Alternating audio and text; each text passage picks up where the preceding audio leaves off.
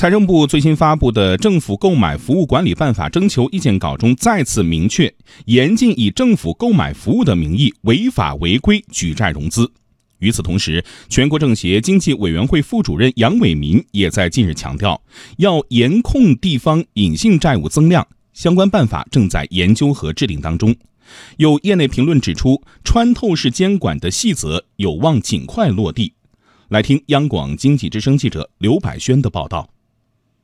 有媒体和业内人士根据公开资料梳理，近年来共有十五个省、自治区、直辖市出现过违法违规举债担保行为。这些隐性债务多集中在市和县两级，整体规模相对较大。中国财政科学研究院院长刘尚希总结，地方隐性债务主要包括三类：建设性债务、消费性债务和政策性融资担保。比如政府和社会资本合作，也就是 PPP 项目的债务；政府购买服务项目的债务，以及政府性基金的债务等。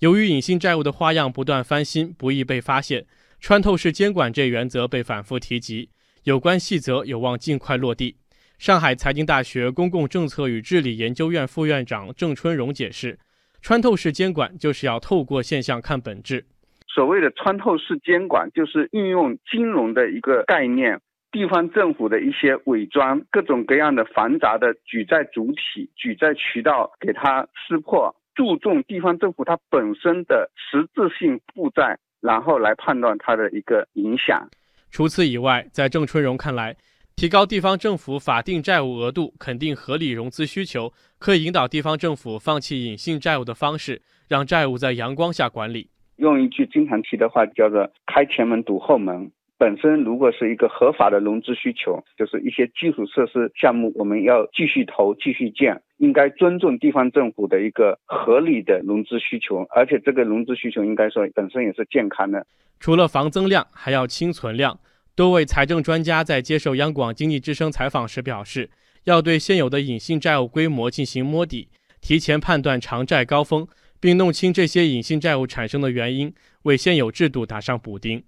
中国财政科学研究院研究员孙杰说：“比如在推广 PPP 项目时，就可以采取 TOT，也就是移交、运营、移交的方式，从而减少地方政府的隐性债务。政府通过形成债务的一些资产，把它的资产、债权以及经营权移交给社会资本方，让社会资本方通过运营之后，再把它无偿的移交给政府。这种方式可以有效的化解当前的债务规模。”